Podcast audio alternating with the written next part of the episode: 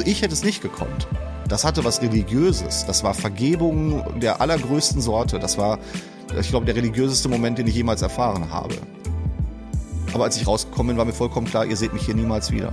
Das war das letzte Mal, dass ich irgendwas gemacht habe, was mein Leben und das Leben anderer Menschen in irgendeiner Art und Weise beeinträchtigen wird. Ich habe zwei Wochen auf der Straße gelebt, bei minus elf Grad in einem vollgepissten Gebüsch hinter einer Tankstelle geschlafen und habe mich da auch zu einem gewissen Teil an Grenzen gebracht, die ich mir hätte überhaupt nicht stellen müssen. Warum habe ich das denn gemacht? Es gab Kommentare wie, muss man jetzt jemanden umbringen, um beim ZDF arbeiten zu dürfen? Äh, wie kann man jemandem, der sowas gemacht hat, eine Plattform bieten und so weiter?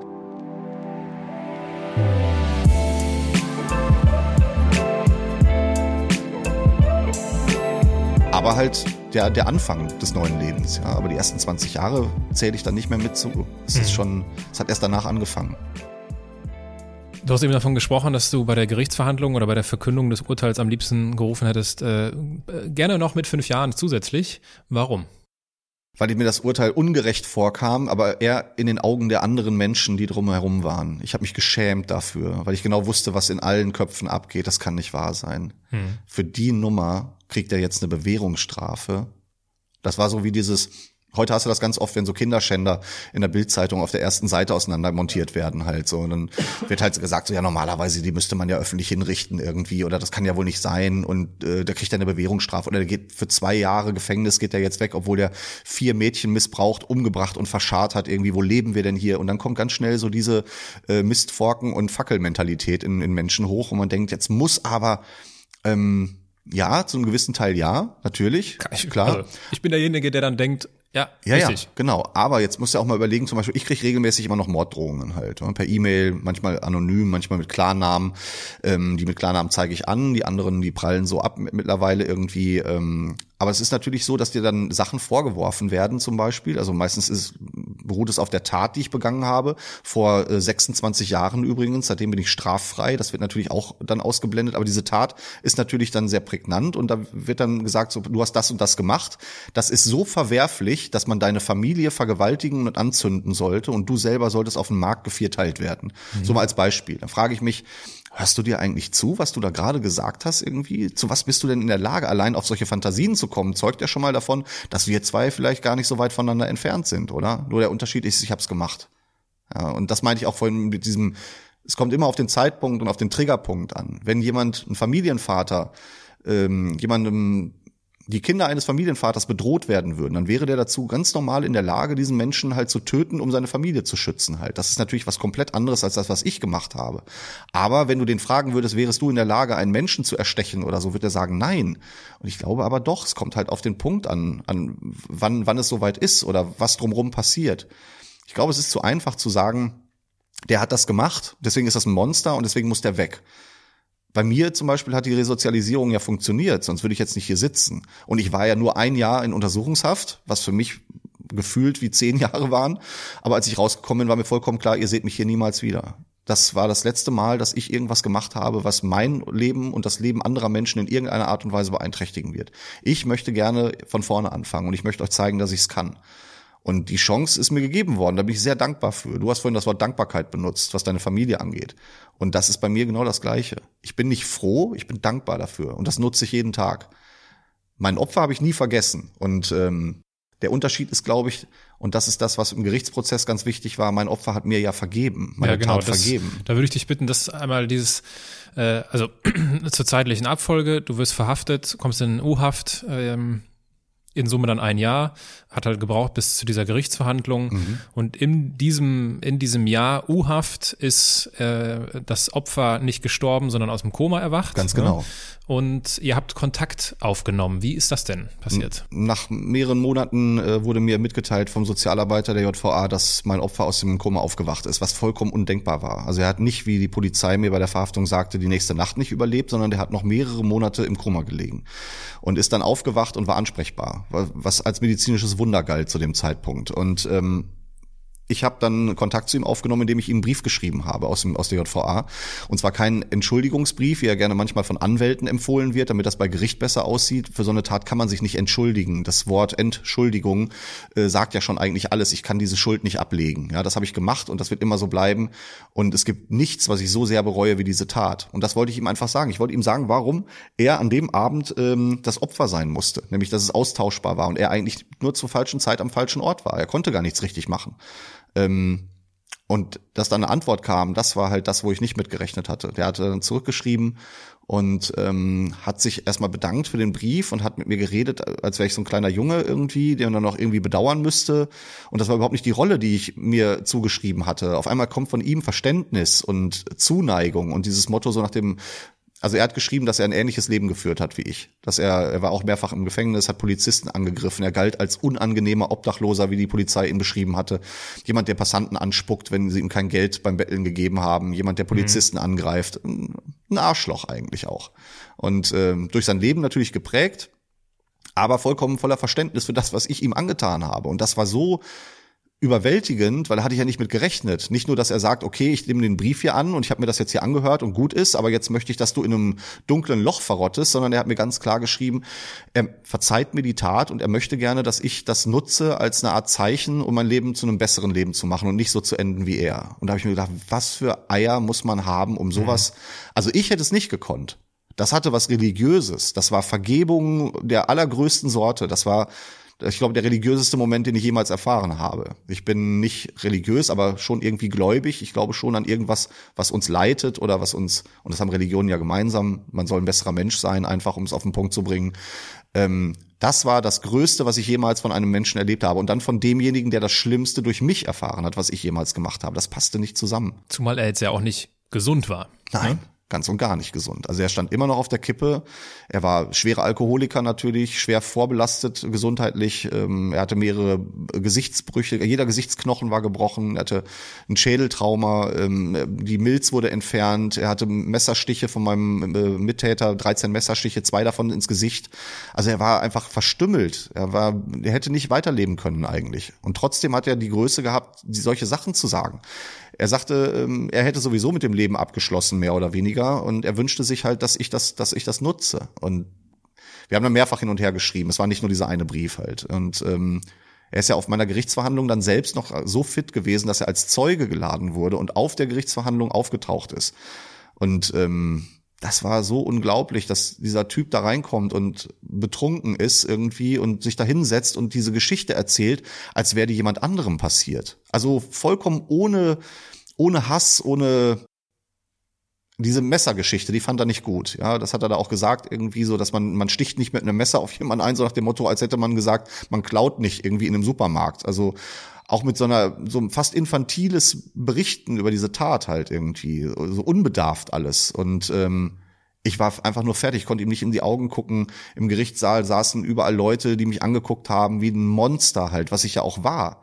Und ich habe mich so geschämt und habe nur gedacht, ich kann es ja nicht rückgängig machen, aber ich muss jetzt irgendwas tun, dass das Ganze hier einen Sinn kriegt, dass das irgendwie besser wird dadurch. Und da, da in diesem Moment auch nicht bei mir, nicht dieses Gefühl wie bei der Verhaftung, ich, ich, ich, sondern der Typ, der macht hier gerade das größte Fass auf, das ich jemals gesehen habe irgendwie und wir müssen jetzt zusammen irgendwie da durch.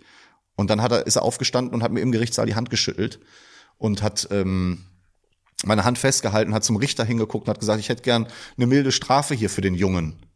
Also ich, wie verrückt ist denn sowas? Absoluter Wahnsinn. Das, der, der Richter hat ausgesehen, als wäre ihm jemand ins Gesicht gefahren. Ja, der hat, der hat solche Augen gekriegt. Der Kiefer war offen bei den Schöffen. Alle haben, da war es so still in diesem Gerichtssaal. Ich glaube, das ist noch nicht vorgekommen vorher in deren Karriere.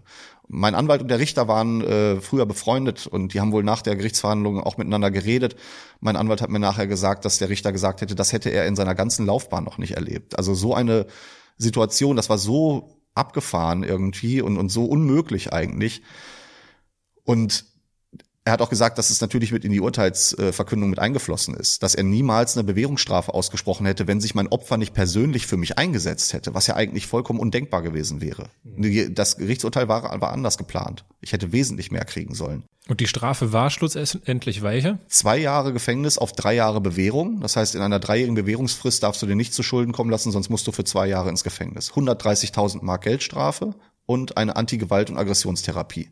Mhm. Die Geldstrafe basierte auf Krankenhauskosten, mhm. Prozesskosten, D-Mark waren das natürlich noch zu der Zeit. Aber natürlich eine Riesensumme halt. Klar. Und äh, als diese Bewährung ausgesprochen wurde, da ging ein Raunen durch den Saal. Bei meiner Mutter ähm, eher so ein befreiendes Raunen aber bei allen anderen Prozessbeobachtern natürlich die komplette Panik äh, gemischt mit Unverständnis und äh, wie kann man nur halt, ja, aber auch gleichzeitig schwebte noch diese Betroffenheit im Raum durch das, was da gerade alle erleben durften halt, ja, und ähm, unser Opfer, ich will jetzt auch nicht mal unser Opfer sagen, Jonathan, ähm, dem ich nachher auch das Buch gewidmet habe, ist dann aus dem Gerichtssaal raus und ich habe ihn nie wieder gesehen. Und er ist ähm, ein paar Monate nach meiner Entlassung aus dem Gefängnis an den Folgen der Verletzungen verstorben, halt auch, weil er nicht mehr ins Krankenhaus gegangen ist, er hat sich nicht mehr nachbehandeln lassen, hat wieder auf der Straße gelebt, hat gesoffen, bei kalten Temperaturen draußen gepennt irgendwie und ist dann letztendlich an einer Sepsis, an einer Blutvergiftung verstorben halt. Aber die er natürlich niemals gehabt hätte, wenn wir ihm das nicht zugefügt hätten. Deswegen, mein Mittäter sagt, er hätte sich vielleicht behandeln lassen sollen. Ähm, wir haben den nicht umgebracht. Ich sehe das ein bisschen anders. Wäre er uns nicht über den Weg gelaufen, hätte er sich die ganze Scheiße ersparen können. Aber das war einfach für mich der Zeitpunkt von kompletter Vergebung und dem absoluten Wunsch, mein Leben zu ändern. Und das habe ich in dem Moment getan. Und deswegen meine ich auch, klar sind Gefängnisstrafen wichtig. Und natürlich war dieses Jahr Untersuchungshaft für mich auch richtungsweisend, um das mal vorsichtig zu sagen, weil da war ich Opfer und nicht Täter, so viel steht fest. Aber ähm, es war natürlich eine lächerliche Gefängnisstrafe, die aber gereicht hat. Das heißt, ich habe ja danach nie wieder eine Straftat begangen und es geht dann nicht nur um Schuld und Sühne vor Gericht. Es geht darum, dass das Opfer zufriedengestellt wird. Das war er anscheinend, aus welchen Gründen auch immer. Mir vollkommen unverständlich, so wie allen anderen auch. Aber es ging natürlich auch darum, dafür zu sorgen, dass dieser Mensch wieder auf die Gesellschaft losgelassen werden kann und sowas etwa, also dann nicht mehr tut. Und das ist ja letztendlich auch das Ziel, was, was für mich auch zählte. Ich wollte nie wieder so sein wie früher. Und das fällt mir nicht immer leicht. Ähm, auch bis heute ist das natürlich, man kann sowas nicht abschütteln einfach, wenn man jahrelang so ein Mensch gewesen ist. Aber es hat funktioniert. Resozialisierung kann funktionieren, wenn man das richtig angeht. Und ich glaube auch, dass ich mein Leben grundsätzlich geändert habe danach. Also die Leute, mit denen man sich umgibt, die Menschen, mit denen man Dinge teilt, Freunde, ja, wie das vorhin am Anfang, beste Freunde und so weiter. Das ist ähm, auch Alkohol oder Rausch, ja, ist also immer was. Ich habe keine Straftat in meinem Leben begangen, äh, wenn ich nüchtern war. Ich war immer besoffen oder auf Koks oder beides oder was auch immer. Auch heute noch zelebriere ich Rausch und mache da auch kein Hehl raus, was mir manche Leute auch vorwerfen, gerade was so Lesungen angeht, wenn ich mir da eine Flasche Wodka reinschraube, während ich eine Lesung mache. Also jetzt nicht aus meinem Buch mit der Tat, sondern ich, ich habe ja auch Kurzgeschichten, mhm. humoristische Kurzgeschichten, ja. die ich vortrage. Dann kommt oft die Kritik, wie kannst du nach so einem Leben eigentlich heute noch Alkohol trinken? Ist doch berechtigt, oder nicht? Jein. Ich glaube, wenn man bei einem Grillabend mit vier Freunden, die Grafikdesigner und äh, Moderatoren sind oder so, äh, bei einem Grillabend vier Flaschen Riesling trinkt, ist das schon eine andere Nummer, als wenn man hier vorne im Dortmunder Nordmarkt morgens um neun Uhr mit einer Flasche Fanta Korn sitzt und die Birne voll mit Koks hat und darauf wartet, dass einem jemand auf den Sack geht, dem man dann die Nase ins Gesicht treten kann halt. Ähm, es gibt Rausch und es gibt Rausch. Und es gibt, glaube ich, auch Umstände, die dazu führen, dass man durch Rausch enthemmt wird und Dinge tut, die man vielleicht sonst nicht tun würde. Und äh, ob das jetzt nun irgendwo in der Disco auf dem Tisch tanzen ist oder jemandem die Schnauze zu breit zu treten ist, ist, glaube ich, ein himmelweiter Unterschied. Und das hat einfach damit zu tun, welche Werte du in deinem Leben hast und wie du dich selber kontrollierst und, und was du tust. Aber hast du davor keine Angst? Nicht mehr, nein. Nein. Früher habe ich das gehabt, definitiv, nach dem Gefängnis auf jeden Fall. Und da habe ich das auch vermieden. Aber den, als ich, den Rausch, ne? Ja, genau. Ja, ja. Den Rausch und auch Situationen. Ja. ja. das war ja dann nicht nur der Rausch, sondern auch Situationen, wo ich merkte, ich weiß nicht, wie ich reagieren soll, genau. wenn ich in Konflikt gerate. So, wenn ich mich in die Ecke gedrängt gefühlt habe, dann brauchte ich nicht, nicht lange überlegen. So, dann bin ich aufgestanden, dann gab's das in die Fresse. Oder ich habe was in die Fresse gekriegt. Mhm. Aber da war die Situation geklärt danach. Das ging dann nicht mehr. Also habe ich versucht, solche Situationen zu vermeiden. Das war nicht immer einfach. Ähm, heute ist es Heute brauche ich da nicht mehr drüber nachdenken. Heute um, umgeben mich in meinem Leben so viele positive Dinge und auch Menschen, dass das da nicht mehr reinpasst. Das funktioniert einfach nicht mehr. Aber ich sitze hier nicht und sage, ich bin jetzt ein Engel und ich weiß noch ganz genau, äh, was in mir schlummert. Der Unterschied ist bloß, ich habe diese ganzen Dämonen oder wie immer man das auch nennen will, schon gesehen. Und zwar alle und sehr nah. Das heißt, ich weiß auch, wie sie aussehen, wenn sie auf mich zukommen. Und dann ist es deine Entscheidung zu sagen, auch da wieder Selbstverantwortung, zu sagen, ich mache das nicht, ich gehe aus dieser Situation raus oder ich reagiere jetzt anders. Da kannst du nachher nicht sagen, das ist so passiert. Das mhm. passiert nicht einfach so, du entscheidest dich dazu. Ja, und ich habe in den letzten Jahren auf jeden Fall die richtigen Entscheidungen getroffen, glaube ich. Das habe ich früher definitiv nicht gemacht. Mhm. Inwiefern hat sich die äh, Beziehung zu deinem, zu deinem Mittäter verändert im Laufe der Jahre? Am Anfang haben wir ähm, uns nach meiner Entlassung aus dem Gefängnis noch Briefe geschrieben und ich habe ihn besucht ab und zu. Ähm, wie, aber irgendwann, wie viel hat er damit bekommen? Äh, drei Jahre Gefängnis und ähm, die Geldstrafe bezahlst du dann halt nicht, weil du in Haft gehst, sondern das macht dann derjenige, der nicht in Haft geht, also ich dann im hm, Endeffekt. Okay. Ähm, das hat sich dann auch in unserer Freundschaft ausgewirkt. Wir haben uns dann weniger gesehen, haben dann irgendwann gar keinen Kontakt mehr zueinander gehabt und erst nach seiner Entlassung aus dem Gefängnis haben wir wieder Kontakt miteinander aufgenommen und äh, sind jetzt auch wieder richtig gut befreundet halt. Und äh, okay. äh, er lebt jetzt ein super Leben und ist äh, ist halt auch, was heißt ein super Leben? Er hat gesundheitliche Probleme, aber ähm, er ist halt auch über diesen Punkt hinweg halt in, in, in diese Rolle zu zu fallen, in die wir damals beide ausge, ausgekostet haben. Ja und aber ansonsten sind wir jetzt auf jeden Fall wieder sehr gut befreundet. Hallo Anton. Der Anton, der Haushund, kommt gerade an den Tisch. Genau, der jault und braucht, ein bisschen Und braucht Liebe, die er gerade bekommt. Äh, also, ja, faszinierend. Es gibt natürlich ganz viele Türen, die wir jetzt geschlossen lassen und ich kann da auch nur ähm, dein, auf dein Buch hinweisen, was ich äh, verlinken werde, äh, weil das ist so deine Art, glaube ich, sehr ehrlich und sehr ausführlich zu beschreiben, wie das ja. war. Und äh, wir, wir, wir können ja in dieser, in der Kürze der Zeit die Themen äh, nur kurz anreißen.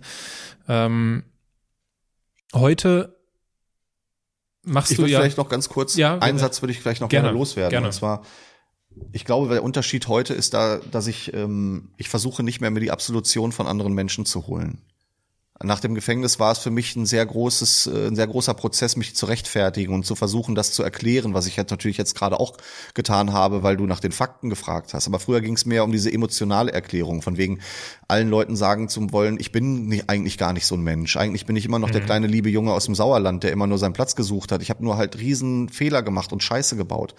Ähm, und darunter musste dieser Mensch so leiden, dass er letztendlich verstorben ist. Ich glaube, der Unterschied ist, das mache ich heute nicht mehr. Am Anfang war dieses Buch auch so ein, so ein gewisses Statement, das ich setzen wollte, weil ganz viele verschiedene Stories kursierten und Gerüchte kursierten. Ich wollte meine Version der mhm. Geschichte erzählen, die dann letztendlich ja auch die richtige war. Ähm, und gleichzeitig habe ich versucht, mir die Absolution von Fremden zu holen, die dann sagen, ja, okay, das, jetzt verstehe ich das und ei, ei, ei, du bist wieder bei uns willkommen in unserer Gesellschaft, du darfst wieder Teil von uns sein und mach wieder mit. Das ist mir heute scheißegal zu einem großen Teil. Ich brauche dir nicht gefallen. Ich brauche den Menschen da draußen nicht gefallen. Es werden sich ganz viele Leute diesen Podcast oder Videos von mir angucken, die denken, mein Gott, was für ein ekliger, widerlicher Typ, ja, und das mag sein, ja, aber es ist mir egal, weil ich muss mit mir leben und das ist schon wirklich schwer genug, irgendwie jeden Morgen aufzustehen und zu realisieren, dass ich das getan habe. Das wird mich nicht mehr loslassen. Und das ist, wichtig ist, dass er mir verziehen hat. Das war das einzig Wichtige. Mhm. Ja. Aber da sprichst du ein gutes Thema an. Ich habe mir natürlich auch genauer angeschaut, wie das so wahrgenommen wird. Mhm. Also wie das wahrgenommen wird, dass da äh, jemand dann ein Buch drüber schreibt und äh, du produzierst mit dem ZDF verschiedene Dokumentationen zu Themen, die mit, also mit denen du dich halt dann auseinandersetzt. Also du lebst unter Obdachlosen. Was sind die anderen Themen gewesen? Hooligans, Hooligans Junkies. genau. Und also, Mörder mit meinem eigenen Fall natürlich, aber auch wo ich ja. andere Mörder interviewt und äh, über Gefängniszeiten befragt habe ja. und über Hintergründe. Ja. Ich habe leider nicht alle dieser Dokumentationen im Internet gefunden, aber äh, ich glaube, wer fleißig sucht, kann dort. Äh, Bei YouTube kriegst du sie, glaube ich, mittlerweile alle. Ja, die über die Mörder habe ich nicht gefunden. Okay. Irgendwie. Ja. Also vielleicht, die Mediathek wird nach einem Jahr gelöscht, irgendwie ja. bei ZDF Info und deswegen ist das da nicht mehr ganz so leicht. Aber ich glaube, wenn man ein bisschen guckt, könnte man da bestimmt irgendwo okay. drankommen. Unter Tätern, Szene Deutschland unter Tätern hieß die Folge mit meiner eigenen Geschichte. Ah, okay. Wie gesagt, du hast das Buch geschrieben und äh, ich würde dir gerne eine eine Rezension vorlesen. Amazon? Amazon. Ja, okay, ich kenne sie. Weil dieser Lebenswandel, ne, vom, vom Saulus zum Paulus, ja, klar. kriegst ja nicht nur Beifall. Also, Zitat. Der Autor selbst äußert auf seinem YouTube-Kanal noch heute, wie egoistisch und rücksichtslos er ist. Der hat nie eine Einsicht gehabt, sondern einen Einfall, nämlich seine kriminelle Karriere so gut wie möglich zu vermarkten.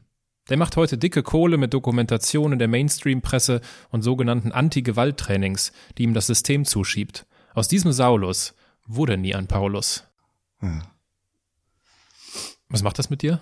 wenn das liest, wenn ich dir das so vorlese? Ja, ich natürlich möchte jeder irgendwie anderen Leuten auch in, in gewissem Maße gefallen und immer es ist immer schwierig, wenn jemand was Negatives über einen sagt, vor allem wenn es unberechtigt ist. Aber ich kann es verstehen. Also wenn man sich da nicht mit befasst, sondern nur die klaren Fakten von außen sieht, dann sieht das auch so aus, na klar. Aber Wer sich ein bisschen mit dem Verlagswesen auskennt, weiß erstmal, dass man mit einem Buch keine dicke Kohle macht, es sei denn, man schreibt Harry Potter oder andere auflagenstarke Dinge. Und wenn man dann noch sich die Mühe macht, vielleicht auch mal dahinter zu schauen und zu gucken, wo geht denn das Geld hin, was mit diesem Buch verdient wird, das spende ich nämlich an Obdachlosenorganisationen. Das ist aber nichts, was ich auf das Buch draufschreiben würde oder jedes Mal direkt vor, nach vorne in die Presse stelle, sondern das, selbst das würde dir ja nachher noch negativ Absolut. ausgelegt werden, so nach dem ja. Motto, ach, jetzt tut er auch noch so, als wäre er hier der Heiland. Ähm, aber ich fände es moralisch verwerflich, wenn ich mich damit bereichern würde. Das, äh, ich habe dieses Buch geschrieben, weil es für mich eine Therapie war und eine Art von ähm, dem Versuch, äh, diese Schuld zu erklären und auch mir selber und anderen Leuten zu erklären. Ähm, und weil ich es einfach für eine sehr erzählenswerte Geschichte halte, die nämlich einfach zeigt, wie man von einem ganz normalen Jungen zu jemandem werden kann, den andere als Monster bezeichnen. Ähm, die Dokumentation, die wir mit dem ZDF gemacht haben, auch da fällt es mir nicht schwer, das zu entkräften. Ich meine, ähm, ich glaube, man sieht sehr deutlich in den Dokumentationen, dass ich mich damit äh, Randbereichen der Gesellschaft beschäftige, mit denen ich selber zu tun gehabt habe und einfach nach Versuchen äh, schaue, das Ganze zu erklären. Dass für einen Fernsehsender natürlich ein gewisser finanzieller Erfolg und Zuschauer-Einschaltquoten dahinterstehen, ist vollkommen klar. Es gibt keine Fernsehsendung ohne das. Aber es ist nicht RTL, es ist nicht D-Max und es ist nicht Kabel 1. Und es wird nicht zwischendurch eingeblendet irgendwie äh, bestellen Sie jetzt hier ja. und können Sie die T-Shirts zur Sendung kaufen und sowas, sondern es war äh, eine Sendung, die mit der ersten Folge für den Grimme-Preis nominiert wurde. Und das hat mir schon das Zeichen gegeben, dass ich da jetzt nicht unbedingt äh, Unterschichten TV mache und versuche, äh, meine blutige Vergangenheit in eine Schlagzeile zu verwandeln. Das wäre mir auch nicht recht gewesen. Und das war auch die Prämisse, unter der wir die Zusammenarbeit mit dem ZDF gestartet haben. Die waren sehr ängstlich, mich an dieses Projekt ranzulassen. Genau weil sie nämlich Angst hatten davor, dass ihnen die Nummer um die Ohren fliegt. Ja, ähm, es gab Kommentare wie, muss man jetzt jemanden umbringen, um beim ZDF arbeiten zu dürfen? Äh, wie kann man jemandem, der sowas gemacht hat, eine Plattform bieten und so weiter? Das kann man natürlich alles denken, wenn man das möchte, aber das ist in meinen Augen zu kurz gedacht, weil es gibt da ja noch die andere Seite. Diese Geschichten, die Interviews, die auch du dir bei YouTube reinziehst, enthalten Informationen, sie enthalten Einblicke in Welten, die man sich vielleicht gar nicht vorstellen kann wenn man da nicht reingucken möchte und seine ganze hasserfüllte Persönlichkeit in einer Amazon-Rezension zum Besten geben möchte, dann ist man natürlich da an der falschen Adresse. Aber das ist natürlich ich glaube, in meinen Augen etwas zu kurz gedacht. Wenn man sich mit der Geschichte dahinter beschäftigen möchte, dann muss man auch genauer hingucken. Und da ist nicht nur schwarz und weiß, da gibt es diese ganzen Zwischenstufen und die haben wir in der Sendung versucht herauszustellen. Ich habe ja nicht umsonst eine Sendung über Obdachlose gemacht, nicht weil ich denke, das bringt Quote, das hat es nämlich nicht gebracht, sondern ich wollte in das Leben von Jonathan schlüpfen und darüber eine Dokumentation machen. Und das wird in der Sendung natürlich auch nochmal erwähnt, dass es nicht einfach irgendein äh, Jenke-Experiment ist, wo ich mich für 20 Minuten irgendwo in die Ecke setze mit einem schmuddeligen Parker irgendwie und danach in mein Hotel fahre und mir eine Flasche Rotwein in den Hals laufen lasse, sondern ich habe zwei Wochen auf der Straße gelebt, bei minus elf Grad in einem vollgepissten Gebüsch hinter einer Tankstelle geschlafen und habe mich da auch zu einem gewissen Teil an Grenzen gebracht, die ich mir hätte überhaupt nicht stellen müssen. Warum habe ich das denn gemacht? Weil mich das immer wieder, auch 26 Jahre später, noch in Momente bringt, wo ich einfach aus dieser Komfortzone raus muss und einfach erleben muss, was ist da noch? Ich glaube, die Sendung war einfach notwendig und für mich ein ganz großer Schritt. Was andere Leute davon gehalten haben, nachher war mir am Anfang vollkommen egal. Aber nachher habe ich gesehen, das hat auch noch voll reingeschlagen. Ja, ich habe mich nie mit den Projekten, die ich gemacht habe, bereichert. Ähm, ich habe jetzt noch äh, eine, eine Finanzamtsnummer vor der Tür stehen irgendwie, wo ich das Geld für zusammenkratze irgendwie. Mir hat mal irgendwie einer, weil er bei mir meinen Instagram-Account durchgeguckt hat, vorgeworfen, ich würde mir jetzt dicke Uhren kaufen irgendwie von dem Geld, was ich damit verdiene, weil ich auf dem Bild eine Rolex um hatte. Also ich meine, wenn man sich dann die Mühe macht zu gucken, ob er die Uhr vielleicht auch schon vorher besessen hat irgendwie oder dass ich ein Auto fahre von 1999 und mein Geld lieber in andere Sachen stecke, irgendwie wie Kameras oder Uhren oder Schuhe oder sowas, dann bleibt da ein anderes Bild übrig. Aber das ist halt immer der Versuch, natürlich dieses Tröpfchen rauszunehmen und sich da dann drüber herzumachen. Ja, es ist halt einfach, wir haben alle keine Zeit, unsere Aufmerksamkeitsspanne, wir haben ganz am Anfang, genau. äh, noch als die Mikros nicht liefen, darüber geredet, über unsere beruflichen Spielfelder. Die Aufmerksamkeitsspanne ist sehr gering. Oder sind schnelle, einfache Erkenntnisse einfach viel, es ist einfach viel bequemer. Ja klar. Und äh, ich meine, bei so einem Thema, das polarisiert natürlich auch. Total. Da gibt es niemanden, der sagt, ja, ich glaube, ich kann einige Sachen davon verstehen, bei dem Rest bin ich nicht so dabei. Da gibt es nur Schwarz und Weiß. Liest du die ja. Rezensionen alle durch, 50 äh, Prozent gehen davon voll in die Fresse und die anderen 50 sagen so, nee, ey, das ist doch eigentlich super so, der macht jetzt ja. ganz andere Sachen. Aber das bleibt halt auch nicht hängen. Du wirst bei der Bildzeitung keine Schlagzeile sehen, wo drin steht, heute hat ein neunjähriges Mädchen im Wald Blumen gepflanzt und die sind alle ganz toll geworden. Die wollen Blut, Schweiß und Tränen. Und da bin ich der perfekte Kandidat für. Ja, fallt über ihn her. Er ist das Monster. Er hat das und das gemacht und jetzt muss er dafür abgeklatscht werden. Und heute, gerade durchs Internet, hat ja auch jeder die Möglichkeit, seinen Senf dazuzugeben. Von nichts Klar. eine Ahnung, zu allem eine Meinung. Und dann hackst du da eben schnell deinen Frust in die Tasten und bist in dem Moment der Richter, der in ihren Augen ja. mir die falsche Strafe gegeben hat halt. Umso, umso, umso beeindruckender finde ich, dass du sowas machst. Also zwei Wochen als Obdachloser zu arbeiten. Äh, oder zu leben, besser gesagt, als Obdachloser zu arbeiten. Das war auch Arbeit, hast schon recht. das ist ja ungünstige Formulierung. Ähm, was hast du denn, was hast du gelernt in den zwei Wochen? Menschen neu einzusortieren. Das war echt, das hat mich auch nochmal sehr erschrocken und mich, also mir auch nochmal ein ganz anderes Gefühl gegeben. Ich ist ja nicht so, als wenn ich mich nicht vorher schon scheiße gefühlt hätte bei dem Thema. Aber wenn du dann auf der Straße sitzt und jemand versucht dir in den Becher zu spucken, mit dem du das Geld zusammenbettelst, oder jemand tritt dir den Becher weg durch die Straße und das ganze Geld fliegt daher irgendwie, oder eine Oma, die stehen bleibt und sagt, du Faulenzer, bei Hitler hätten sie dich vergast, oder so Sprüche wie, geh arbeiten, du Dreckschwein, und du sitzt da und äh, hast wirklich Hunger. Also ich habe ja auch kein Backup gehabt, kein Hotelzimmer, in das ich flüchten konnte, wenn es eng wurde oder kein, äh, kein, kein Geld in der Hinterhand, äh, das ich dann irgendwie hätte ausgeben können, wenn ich jetzt wirklich nichts zusammengeschnort hätte. Das gab's alles nicht. Ich habe da wirklich dann die, die Nummer gemacht, die die anderen auch gemacht haben. Und bin mit einem Obdachlosen unterwegs gewesen, der fünf Jahre auf der Straße war. Und der hat zu mir nach dem Experiment gesagt, er hätte mir 24 Stunden gegeben. Und dann wäre ich wie alle anderen auch abgehauen, weil er hat das schon ganz oft erlebt. Da kommt dann ein Kamerateam und die bauen dann groß auf und dann wird ein Interview geführt. Und wenn es dann aber um das Selbsterleben geht, da wird das dann doch sehr spärlich mit der Erfahrung. Und er meinte, also Winter 2017 war auch echt eine blöde Idee, meinte er dann noch so. Ähm, er sagte, 24 Stunden mehr hätte ich dir nicht gegeben. Ja. Und äh, der war sehr erstaunt nachher, dass wir das wirklich durchgezogen haben. Und mh, leichter Kontakt besteht heute noch. Und das war einfach äh, für mich eine Erfahrung, die ich nicht missen möchte, weil es mich einfach nochmal ganz neu eingenordet hat. Du wirst unsicher unsichtbar in dem Moment als Obdachloser. Die Leute nehmen dich nicht wahr. Niemand guckt dir in die Augen, wenn du schon versuchst, es geht ja nicht mal um Geld betteln, schon versuchst, jemanden anzusprechen, wegen ja. egal was, versuchen die Leute ihr Handy aus der Tasche zu holen, tun so, als würden sie Gespräche führen oder äh, gehen schnell weg oder so, da ziehen die Kinder sogar weg. Das war einfach eine Erfahrung, die hat mich total geschockt. Aber andersrum auch, ähm, Menschen, die super positiv waren, die auf einmal ungefragt ankommen, dir eine Pizza bringen und was zu trinken dazu.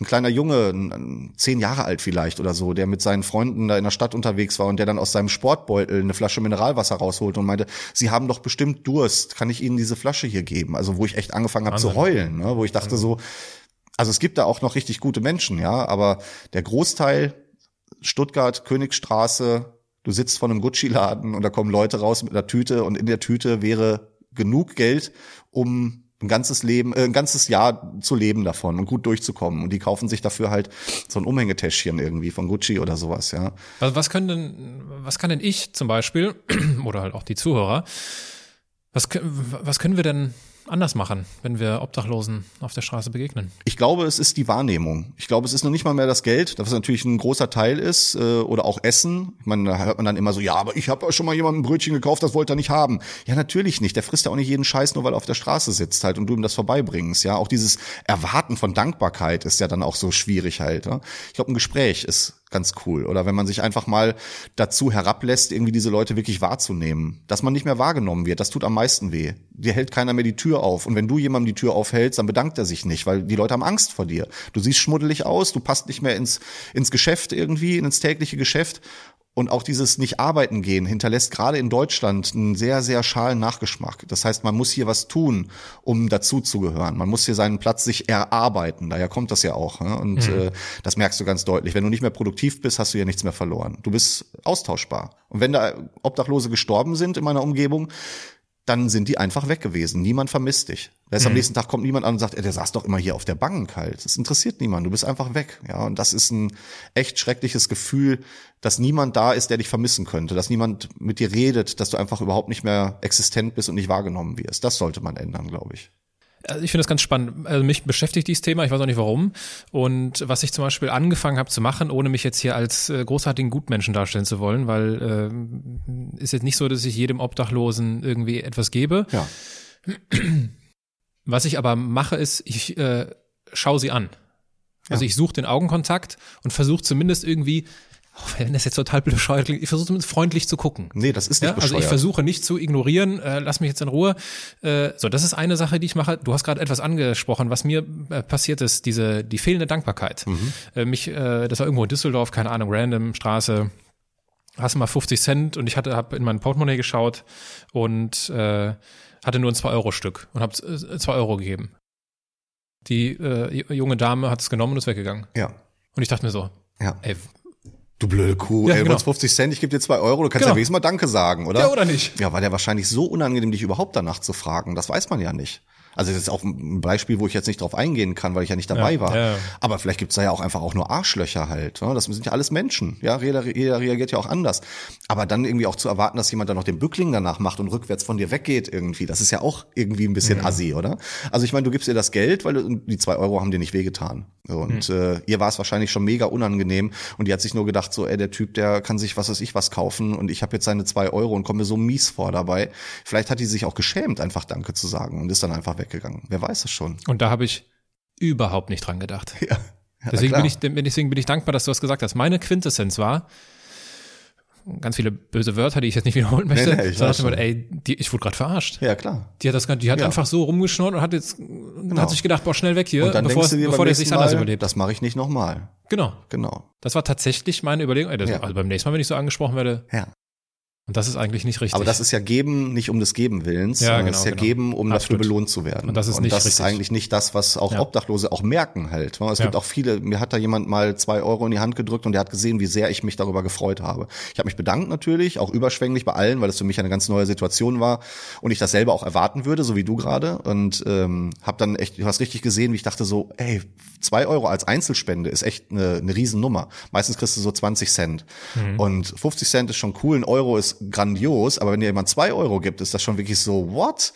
Und das habe ich den dann auch, ich dachte, ey, super, vielen Dank. Dann ist der weggegangen, ähm, Geschäftsmann, Anzug, ja, und äh, kam dann aber zwei Minuten später wieder zurück, hat sein Portemonnaie aufgemacht und ich dachte, er will jetzt die zwei Euro wieder haben und dachte, um Gottes Willen, bitte nicht. Ähm, nee, aber der hat dann in die Tasche gegriffen, hat mir einen 20-Euro-Schein gegeben.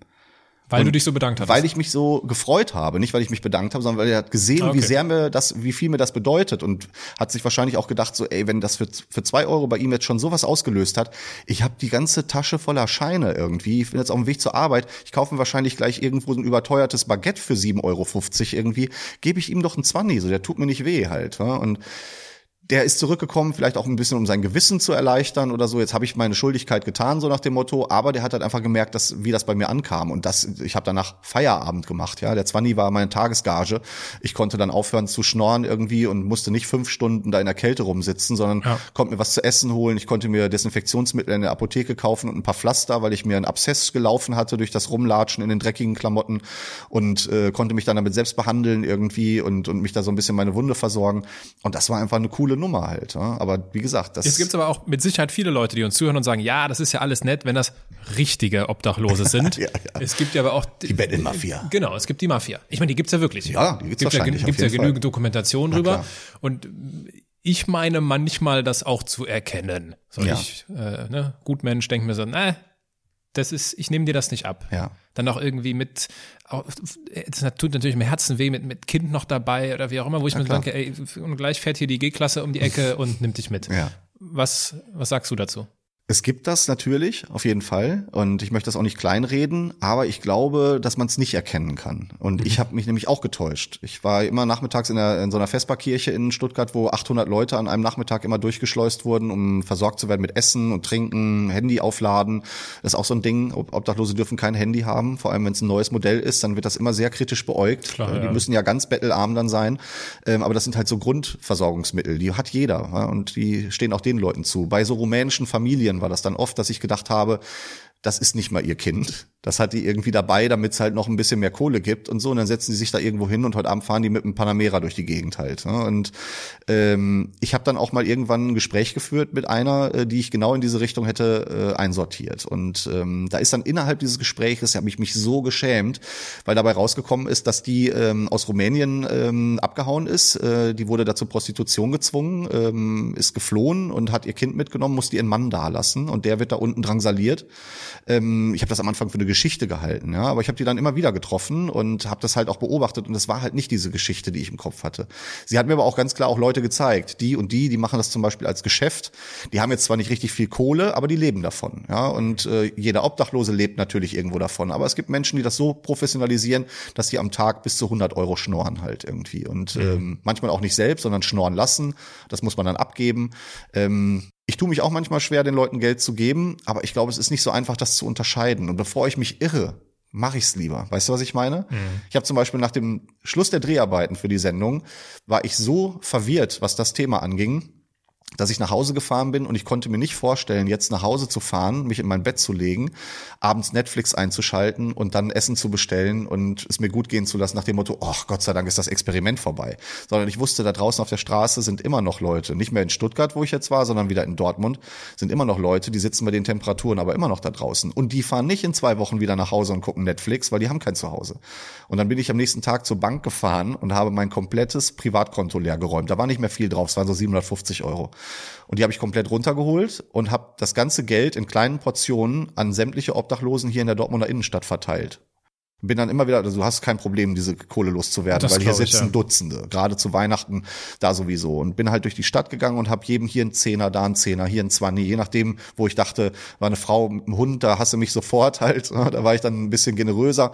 Und äh, ich habe mich danach sehr geärgert, weil es mir finanzielle Probleme beschert hat, aber es ging nicht anders. Ich hab, ich konnte nicht ruhigen Gewissens nach Hause fahren mit dem Gedanken, dass ich jetzt hier in meinem gemachten Nest sitze mit einer Heizung und warmem Wasser und die sitzen da draußen. Da habe ich gedacht, dann wenigstens können sie sich einen Abend Abend ein, ein, gutes Essen holen oder irgendwie und von mir aus auch ein Bier. Ja, die Leute auch immer, ja, aber hol dir nicht zu trinken davon. Es geht doch einen Scheiß an, was der sich kauft davon. Wenn der Bock auf eine Flasche Schnaps hat und sich das wünscht, ich habe auch angefangen zu ballern, als ich auf der Straße äh, gepennt habe, weil ich halt bei minus elf Grad nicht einschlafen konnte. Ja, und dann holst du dir so ein kleines Fläschchen Wodka an der Tanke und dann kannst du wenigstens einpennen.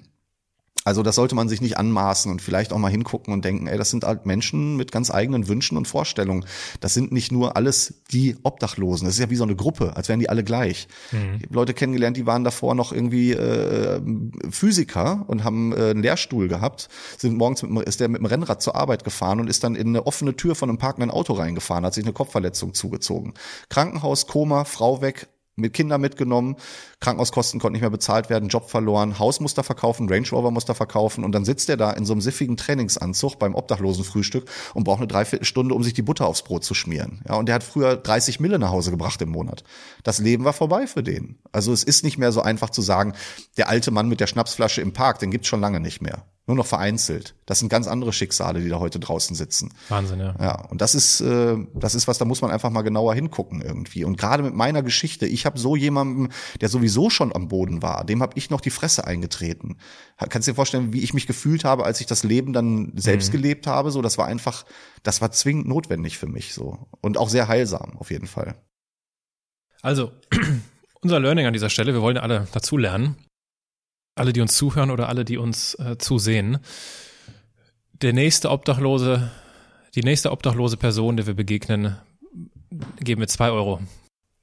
Wenn ihr die zwei Euro nicht habt, geht hin und sprecht ihn an und fragt ihn, was ihr für ihn tun könnt. Er wird das schon sagen, was er, was er möchte. Also es kann ja. irgendwas sein, ja, ein bisschen Oder ja, quatschen. Ist, ist das besser? Ist hin, ja, hingehen zu fragen, hey, wie kann ich dir was Gutes tun? Ja, besser? Klar, sehr sicher. Okay. So, ich könnte dir zwei Euro geben oder ich könnte, willst du ein Brötchen haben? Soll ich dir einen Kaffee holen oder okay, so? Hast du auf irgendwas okay. Bock oder willst du einfach kurz quatschen irgendwie? Aber dieses Übersehen ist das Schlimmste, was du jemandem antun kannst, dass er einfach nicht mehr da ist. Also entweder zwei Euro oder für die, die äh, völlig aus der Komfortzone herausgehen wollen, kurze Unterhaltung und fragen, wie man etwas Gutes tun kann. Ja, klar. Da können sich auch Freundschaften rausentwickeln. Das sind coole Leute da draußen. Das sind echt top Leute, weil du kannst sie auch in der Kneipe am Tresen mit einem Whisky Sour treffen. Nur da sitzen sie leider nicht, weil die Kohle fehlt. Hm. Ähm, bevor hier gleich die Kameras äh, das äh, Leben verabschieden, ähm, wir gehen nicht mehr auf deine Tattoos ein. Also die, die uns bei YouTube sehen, die sehen, dass du da so ein paar Tattoos hast. Äh, ich glaube, genau genommen hast du ein großes. Ah, ah, genau, du bist ein, ein wandelndes Tattoo. Ähm, da hätte ich noch so ein paar, aber das, äh, das überspringen wir jetzt. Äh, leider okay. aus, aus Zeitgründen. Was mich aber noch interessiert, ist, du, du, du, du, du arbeitest ja heute im, so habe ich es zumindest mir hier aufgeschrieben, im Anti-Gewalt-Training. So als, auch. auch, genau. Du machst ganz unterschiedliche Sachen. Ne? Du machst die Dokus, äh, du führst Kamera und Schnitt und äh, bist äh, kreativ, schreibst viel, mhm. machst viele Lesungen. Ähm, dieses Thema jetzt vor allem auch mit Bezug auf das Gespräch ist natürlich, würde ich nochmal besonders prominent hervorheben wollen. Und was ich mich da frage ist, Gibt es da Menschen, mit denen du im Knast dann zusammenarbeitest, wo du sagst, ah, da, der, das bin quasi ich? Ja, na klar. Und äh, den du versuchst zu helfen und den du versuchst, deine Erfahrung weiterzugeben, aber merkst, es kommt nicht an. Ja, natürlich, ganz oft. Also es ist leider Gottes ist es ein kleiner Teil nur der Leute, die das auch wirklich an sich ranlassen und das äh, sehen wollen. Also ich bin ja auch nicht der Posterboy der Resozialisierung so. Das ist ein Einzelfall. Leider Gottes ist das so. Du hast gerade in, in der Jugendhaft eine Rückfallquote von bis zu 40 Prozent bei Straftaten, was schrecklich viel ist. Ähm, bei lebenslänglich Verurteilten zum Beispiel ist es ein Prozent. Also das ist schon ein Riesenunterschied. Ähm, und im Erwachsenengefängnis ist sowieso alles anders. Etwas ruhiger, etwas äh, gesitteter sogar, weil die Leute nicht das Gefühl haben, sie müssten sich wie in einem Sylvester Stallone-Film benehmen und sich am ersten Tag ein Messer aus einem Stück Seife schnitzen oder sowas, sondern die halt einfach ähm, wissen, warum sie da sind und ihre Strafe absitzen. Da gibt's auch Reibereien, dann knallt's einmal richtig, aber dann ist gut. Aber im Jugendknast ist jeden Tag von morgens bis abends Alarm. Und ähm, das hat was mit der Persönlichkeit der Leute zu tun. Ähm, Heranwachsende sind sowieso schwierig halt. Das wissen wir alle selbst, irgendwie wie wir waren, zu gewissen Teilen zumindest. So, kurz.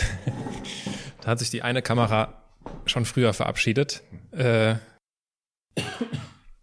also wie gesagt, Rückfallquote genau, Rückfallquote. schwierig. Und äh, wenn ich jetzt im Knast arbeite, unter anderem zum Beispiel auch in dem Gefängnis, in dem ich früher selber gesessen habe, was wunderbar ist. Also ähm, allein das Gefühl zu haben, da jetzt nicht mehr als Insasse, sondern als jemand zu sein, der anderen vielleicht hilft, irgendwie, ist ja früher undenkbar macht einfach ein gutes Gefühl. Und das merken auch, glaube ich, die Leute, mit denen ich arbeite. Es sind oft Jugendliche, die kurz vor der Entlassung stehen, die äh, müssen dann nochmal so ein Anti-Gewalt-Training machen, wenn sie aus dem Gewaltbereich kommen, um vielleicht so ein bisschen ähm, ja, Werkzeug an die Hand zu bekommen, draußen vielleicht auf gewisse Situationen anders zu reagieren. Und äh, am Anfang sehen die das sehr, sehr gespalten. Die wissen, das ist eine Simulation. Da braucht man jetzt nur irgendwie die Füße stillhalten und dann kriegt man seinen Stempel in die Akte und dann hat man das Training abgeschlossen. Das ist auch oft der Kritikpunkt von Leuten von außen. Wenn man dann aber mal dabei ist bei so einem Training, das sind ja Verhaltensmuster, die sich über Jahre eingeschliffen haben. Das heißt, bringt man die in bedrohliche Situationen, springen die komplett außer Feder, äh, obwohl die wissen, das ist hier gar nicht ernst gemeint. Das heißt, du brauchst da manche Leute nur antippen mit dem Finger oder was über ihre Mutter zu sagen, was immer so ein Reizpunkt ist, gerade bei Leuten mit Migrations Migrationshintergrund geht das unheimlich schnell. Ähm, sie in ihrer Ehre zu packen, wie sie es gerne sagen halt. Und dann merkst du einfach, wie die Leute wieder in alte Muster verfallen. Und das ist schon abgefahren, wenn du dann mit Menschen redest, die am Anfang denken, so, was will der tätowierte Penner jetzt hier? Der quatscht mich jetzt hier voll. Gewalttrainer, was soll das sein? Ich hau dem gleich mal eine rein. Dann sieht er, was Gewalt ist. Und dann merken die aber, im Gespräch so, was hast du gerade gesagt? Du hast auch hier gesessen? Auf welchem Flügel denn? Dann sage ich ja hier C-Flügelzelle so und so. Und dann liege ich sechs Zellen daneben. Wann waren das? Und so. Und dann kommt man ins Gespräch und auf einmal hast du eine ganz andere Basis. Absolut. Und dann merken die halt schon, das ist weit mehr als dieses, äh, ich bin kein Blinder, der von Farben erzählt, sondern ja. das ist einfach auch mehr als nur authentisch zu sein, sondern es ist einfach, der weiß jetzt auch wirklich, wovon ich rede halt, ja, der hat dieselben Probleme gehabt und viel, viel wichtiger als dieses, ähm, der ist hier auf Augenhöhe, ja, und kein Sozialarbeiter, ist einfach dieses Gefühl für die Jungs zu sehen, hier ist nicht das Ende der Fahnenstange. Die haben sich aufgegeben, ganz oft. Auch wenn die bald entlassen werden, denken die, ich komme immer wieder hier rein. Mein Vater war hier, mein Onkel war hier, wir sind alle kriminell und mir gibt keiner eine Chance, kriege keine Ausbildung, ich habe auch keinen Schulabschluss. Ich glaube selber mittlerweile, dass ich zu blöd bin, um da mitzuhalten irgendwie. Ich bin einfach ein Assi, ich werde weiter klauen, ich werde Drogen verticken, irgendwie, das kann ich wenigstens gut. Und ähm, dann sehen die aber jemand, der an derselben Stelle war oder vielleicht sogar noch tiefer, weil ich ja eine ganz andere Straftat hatte. Und der hat auf einmal einen eigenen Schlüssel für die Bude hier. Wie abgefahren ist das denn? Ja, das ist ja was, was die sich in ihren kühnsten Träumen nicht ausmalen können. Die sehen dann aber, das ist möglich. Das heißt also eine ganz klare Vorführung von Möglichkeiten und Chancen. Die man aber nutzen muss. Und Mhm. das ist das, was ich da vermittle. Da kommt niemand und sagt dir, hier ist dein zweites Leben und jetzt mach mal irgendwie und hast noch 100.000 Euro dazu. Du musst was tun dafür. Und du musst dich ein bisschen anstrengen, aber es ist möglich, wenn du es wirklich willst. Und da trennt sich die Spreu vom Weizen. Da hast du ganz schnell welche, die halt aufgeben, Leute, die es gar nicht versuchen. Aber die, die es machen, die sind meistens damit erfolgreich. Und das ist, äh, boah, das ist eine Gänsehautbezahlung halt. Ne? Wenn du dann siehst, du hast mit denen Kontakt über E-Mail, die schreiben dir nachher und sagen so, ey, hier, Digga, ich bin jetzt auch Kameramann, mal als Praktikum habe ich das angefangen. Das haben die sich natürlich nicht umsonst abgeguckt, denen ist nichts anderes eingefallen, haben sie dann bei mir gesehen. Aber das ist doch cool halt. und auch wenn die später Koch machen oder sonst irgendwas, ist das auf jeden Fall was anderes, als einer Oma irgendwie die Handtasche wegzureißen. ne? Und das fühlt sich einfach gut an. Es gibt nicht viele Dinge, die ich gemacht habe in meinem Leben, die wirklich gut waren, sondern immer nur Sachen, die sich gut angefühlt haben. Das vermischt beides. Das ist cool. Mhm. Lass uns langsam aber sicher auf die Zielgerade einbiegen. Und zum Abschluss meiner Gespräche gibt's immer die Rubrik der Halbsätze. Ich beginne einen Satz, du beendest ihn spontan, Oh Gott. kurz oder lang, Okay. dir überlassen. Ja. Ganz in meinem Element bin ich, wenn Ich draußen am Lagerfeuer sitze. ich bin ein Andersmacher, weil ich eigentlich gar nicht glaube, dass ich Dinge anders mache, aber es mir oft gesagt wird. wenn ich beginne an mir zu zweifeln, dann Verzweifle ich richtig, wenn ich nur noch eine Woche zu leben hätte, dann würde ich genauso weiterleben wie bisher. wenn ich jemandem den Andersmacher Award verleihen müsste. Fuck, ich soll spontan antworten. Mir fällt wirklich tatsächlich niemand ein, wenn ich jemandem anders mache. Award. ver- Sorry, muss ich passen, tatsächlich. Ist, äh, ist kein, kein Verbrechen, alles gut.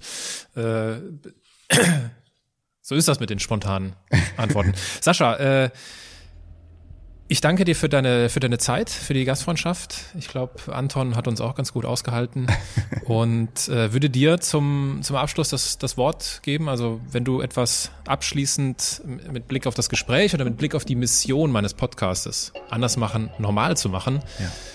vielleicht noch unseren Zuhörern mit auf den Weg geben möchtest, dann gerne jetzt. Ich glaube, die äh, beste Botschaft, die ich äh, vermitteln könnte, wäre, dass man vielleicht nicht nur auf seine eigenen Füße guckt, sondern seinen Blick nach rechts und links wendet und auf die Mitmenschen achtet. Weil ich glaube, dass viele Dinge, die um einen herum passieren, ich hasse dieses Wort, nichts passiert ja einfach so, wie gesagt, aber viele Dinge, die passieren, äh, entstehen durch Nichtbeachtung und durch Gleichgültigkeit. Und wir leben in einer Zeit, in der anscheinend wieder einfache Antworten auf komplexe Fragen gewünscht werden, was nicht funktionieren kann. Das hat man in der Geschichte gesehen. Und deswegen sollte man vielleicht darauf achten, was auch mit dem Nebenmann passiert. Und wenn jeder so ein bisschen auf den rechts und links achtet und den unterstützt und mitnimmt auf seinem Weg, dann wird er vielleicht auch selber unterstützt und mitgenommen. Das wäre eine Gesellschaft, die ich mir wünschen würde. Und da kann jeder seinen eigenen Teil zu beitragen. Das wäre vielleicht was, was man anders machen könnte, weil das machen die wenigsten. Absolut.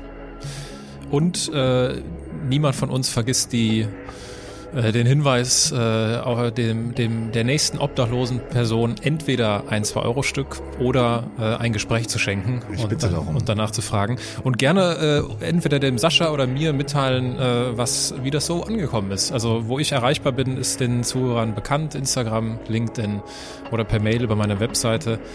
Ich werde deine äh, Profile auch verlinken und äh, ich würde mich freuen, wenn wir da die ein oder andere schöne Geschichte hören, weil dann bin ich mir sicher, dass das nur schöne Sehr Geschichten gerne. Ich bin für kann. alles offen. Sehr gerne. Vielen lieben Dank für deine Zeit. Vielen Dank für deine Einladung und viel Erfolg weiterhin.